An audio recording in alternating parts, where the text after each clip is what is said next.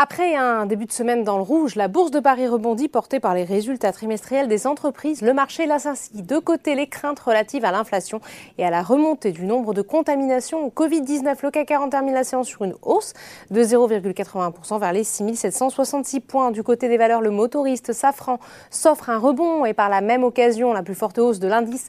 Le titre progresse de 4,36%. Le segment de l'automobile est toujours recherché. Renault gagne 1,73%, tout comme le compartiment des matières première avec ArcelorMittal qui progresse de 3,13%.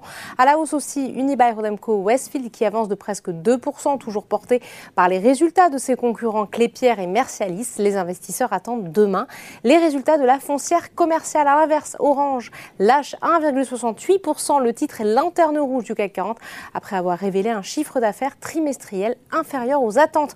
On assiste également euh, sur cette séance à une prise de bénéfices euh, sur Worldline qui perd 1,68%.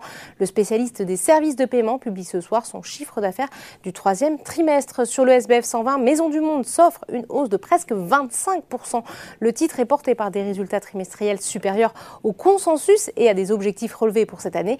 Maison du Monde a également annoncé une réduction de sa participation au capital de sa co-entreprise américaine Modani afin de se concentrer sur le marché européen. Valneva poursuit son rebond. La biotech a regagné 44% en une semaine. En parallèle, Eramet est par Odo BHF qui dégrade le titre du groupe minier de surperformance à neutre.